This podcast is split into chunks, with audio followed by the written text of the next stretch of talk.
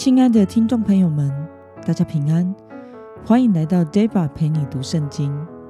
今天是二零二二年三月一号，假日结束了，上班上课了。今天的你过得好吗？人的怒气不能成就神的意。愿您今天蒙神保守，以喜乐和温和的态度迎接所面对的人事物。今天我所要分享的。是我读经与灵修的心得。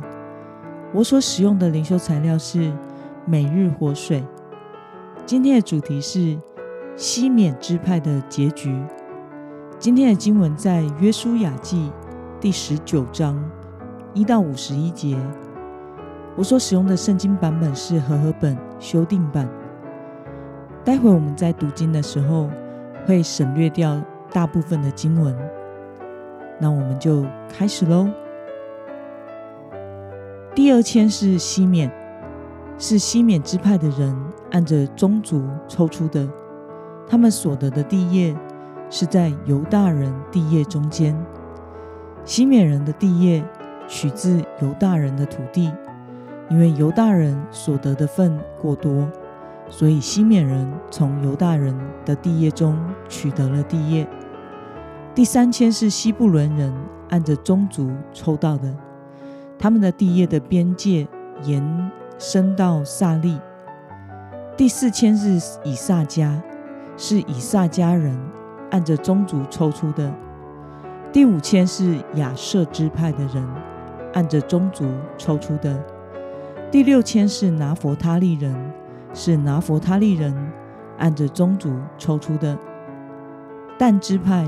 按着宗族抽到了第七签，以色列人按着疆土完成了地业的分配，就在他们中间把地给嫩的儿子约书亚为业。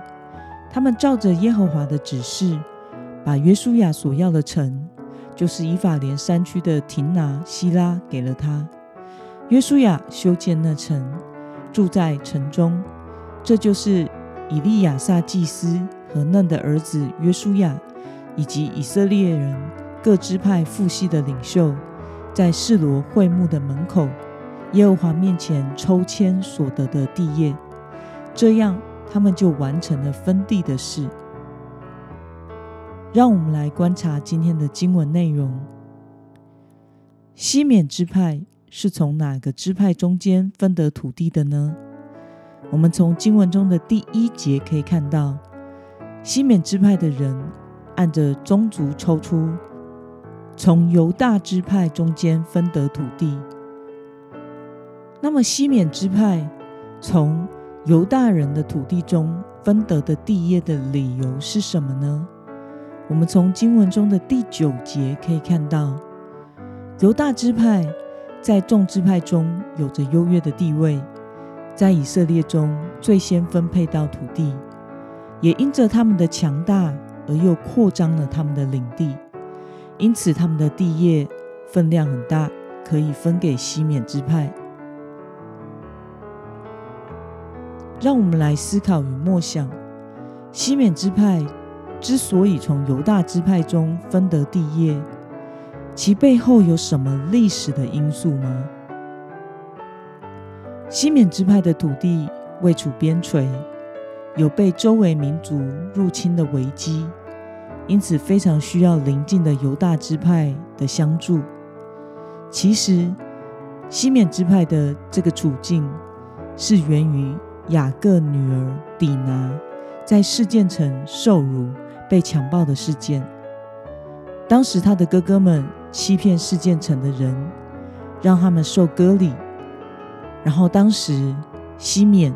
趁着事件城的人正在疼痛无力抵抗的时候，与利未带头以残忍的屠杀行动报复了事件人。这记载在圣经创世纪第三十四章二十五节。到第三天，他们正疼痛的时候，雅各的两个儿子，就是底拿的哥哥西缅和利未，各拿着刀剑。不动声色地来到城中，把所有的男丁都杀了。在雅各临终为他的儿子们祷告和预言时，对西缅和利未说的是：西缅和利未是兄弟，他们的刀剑是残暴的兵器。愿我的心不与他们同谋，愿我的灵不与他们同伙，因为他们在烈怒中杀人，任意割断牛腿的筋。他们火爆的烈怒可阻，他们凶残的愤恨可咒。我要把他们分散在雅各中。使他们散居在以色列，这记载在创世纪第四十九章五到七节。因此，最终西缅支派因为过于弱小，被犹大支派吸收而融入在其中。这是上帝惩罚西缅的结果。那么，由于西缅曾经残忍地屠杀事件人，因此必须散居在其他支派中。对此，你有什么样的感想呢？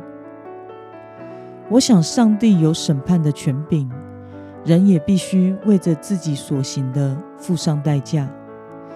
西缅因为其暴力的性格，会遭遇到其他民族的报复和入侵，因此没有获得独立的土地，而是画在犹大支派的中间。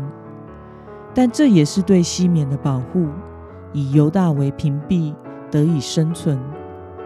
我想，这也可以成为现代基督徒的醒思。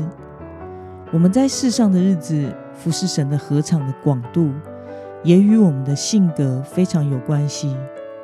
暴烈、冲动、有野心的个性，是会伤害到上帝的禾场与羊的。我们的生命越像耶稣，上帝就能使用我们越多。因此，我们需要时刻的来到神面前亲近神和省察自己，让圣灵带领我们一直保持谦卑敬虔的态度。如此，我们的生命才能够有正面的影响力，并且可以让上帝使用，拥有上帝所托付的合场。那么，今天的经文可以带给我们什么样的决心与应用呢？试着让我们思考看看，在你过往的生命中，是否曾经因为个人的脾气或血气而经历过上帝的管教呢？